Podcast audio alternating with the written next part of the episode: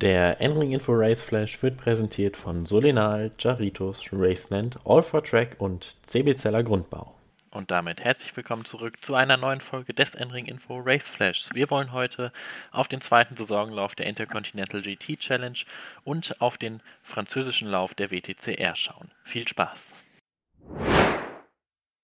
Ja, und wir schauen zunächst nach Indianapolis. Dort stand, wie gesagt, der zweite und gleichzeitig vorletzte Lauf der diesjährigen Intercontinental GT Challenge an. Acht Stunden sollten am Sonntag gefahren werden. Ja, und dort sah das ganze Wochenende nach einem Ferrari-Wochenende aus. Bereits im Qualifying konnte Alessandro Perguidi die Pole Position einfahren für den AF Corse Ferrari Nummer 51. Auch im Rennen sah es dann lange nach einem Ferrari-Sieg aus. Der Ferrari mit der Nummer 51 und der Ferrari mit der Nummer 71 teilten sich die Führungsarbeit auf. Jedoch gab es vor allem in der zweiten Rennhälfte viel Chaos und viele Strafen. Das sorgte dafür, dass der Scientolog Audi mit der Nummer 25 von Christopher Hase, Markus Winkelhock und Patrick Niederhauser eine halbe Stunde vor Schluss an die Spitze gespült wurde und von dort das Rennen dann solide zu Ende gefahren ist. Platz 2 und 3 gingen an jeweils andere Hersteller und zwar zunächst auf Platz 2 das Mercedes-AMG-Team AKASP mit den Fahrern Timo Boguslawski, Raffaele Maciello und Daniel Junkardella vor dem K-Pax Racing Lamborghini vor Jordan Pepper, Andrea Caldarelli und Mirko Bortolotti. Ja, und wir wollen einmal direkt Patrick Niederhauser direkt nach dem Rennen hören. Yeah, massive. I, I still, I don't really have words. You know, in the end, it's uh, we simply never gave up. You know, after the, the safety car came out right after the pit stop, I, I thought it's game over. You know, everything is done. But uh, yeah, it's not that we're ever giving up. So we just keep fighting, and uh, finally, finally, we got that win. Ja, und ihr hört es, selbst Patrick Niederhauser kann es nicht so ganz glauben, dass man es geschafft hat, dieses Rennen zu gewinnen. Er sagt, der Schlüssel sei einfach gewesen, niemals aufzugeben, denn es war nicht immer in allen Phasen des Rennens sehr leicht gewesen. Er ist aber sehr, sehr glücklich darüber. Neben der Overall-Klasse gab es noch drei weitere Klassen, auf die wir noch kurz schauen wollen. Im Silver Cup konnte das Siegerfahrzeug sogar in derselben Runde mit nur 60 Sekunden Rückstand auf den Gesamtsieger ins Ziel kommen. Denn der Sieg in der Silver Cup-Klasse ging an Compass Racing mit den Fahrern Ashton Harrison, Matt McMurray und Mario Fahnbacher. Dahinter kamen Aurelien Panis, Lukas Legeret und Nicolas Baird im Scientolog Racing Audi ins Ziel und ein weiterer Acura Honda von Racers Edge Motorsport. Der Sieg in der Pro-M-Klasse ging an Sun Energy One Racing mit den Fahrern Kenny Halbull, Martin Konrad und Mikkel Grenier mit ihrem Mercedes vor dem Porsche von GMG Racing mit James Sofronas, Kyle Washington und Dennis Olsen. Platz 3 in der Klasse ging an T3R Racing mit Giacomo Altomé, John McGrew und Bill Sweetler. In der Klasse der GT4-Fahrzeuge gab es einen Doppelsieg für BMW.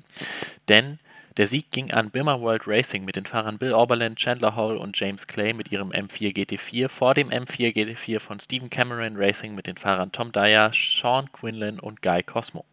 Platz 3 ging dort an den Porsche von Black Swan Racing und den Fahrern Sebastian Blekemolen, Tim Pappas und Jerome Blekemolen.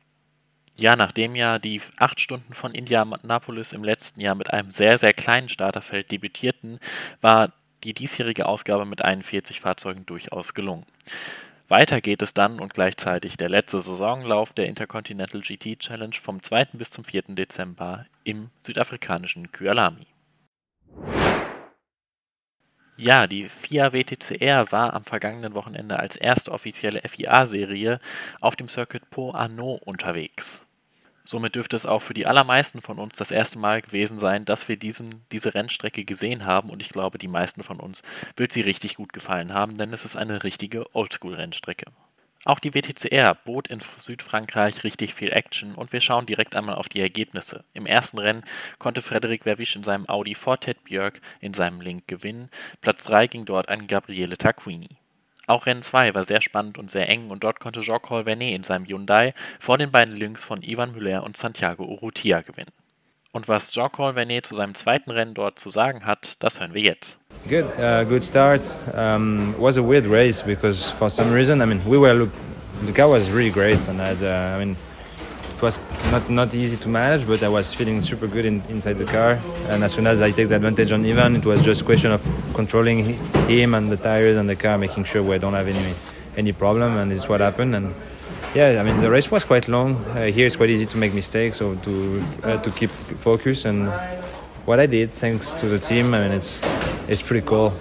I'm quite happy to be back uh, in the championship like that and to show great performance overall. We were missing the pole.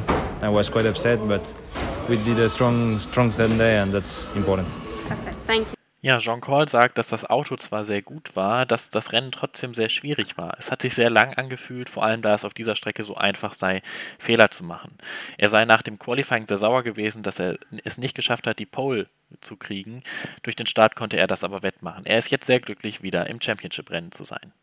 Ja, apropos Championship, in der Meisterschaft führt weiterhin Jan Erlacher mit 160 Punkten. Jedoch nur 16 Punkte dahinter folgt Jean-Paul Vernet, dahinter wieder ein paar weitere Punkte Esteban Guerreri. Ja, und es ist noch einiges drin in der Meisterschaft, denn bevor es Ende November zum Saisonfinale nach Sochi geht, geht es erstmal noch auf die italienische Strecke Adria. Ja, ihr habt es ja vielleicht mitbekommen, zu guter Letzt wollen wir noch über das ADAC Racing Weekend reden, denn dort war die STT zu Gast. Bei der STT konnte Uwe Alzen beide Rennen gewinnen mit seinem Audi R8 GT3 Evo und hat sich somit zum neuen Meister der Serie gekrönt. Ja, das war's mit unserer heutigen Ausgabe des Endring Info Race Flashs. Ich hoffe, es hat euch soweit gefallen. Nächste Woche ist dann wieder etwas mehr los mit, dem, mit der ADAC GT Masters, der European Le Mans Series und der GT Open. Bis dahin bleibt gesund, euer Max Rentfort.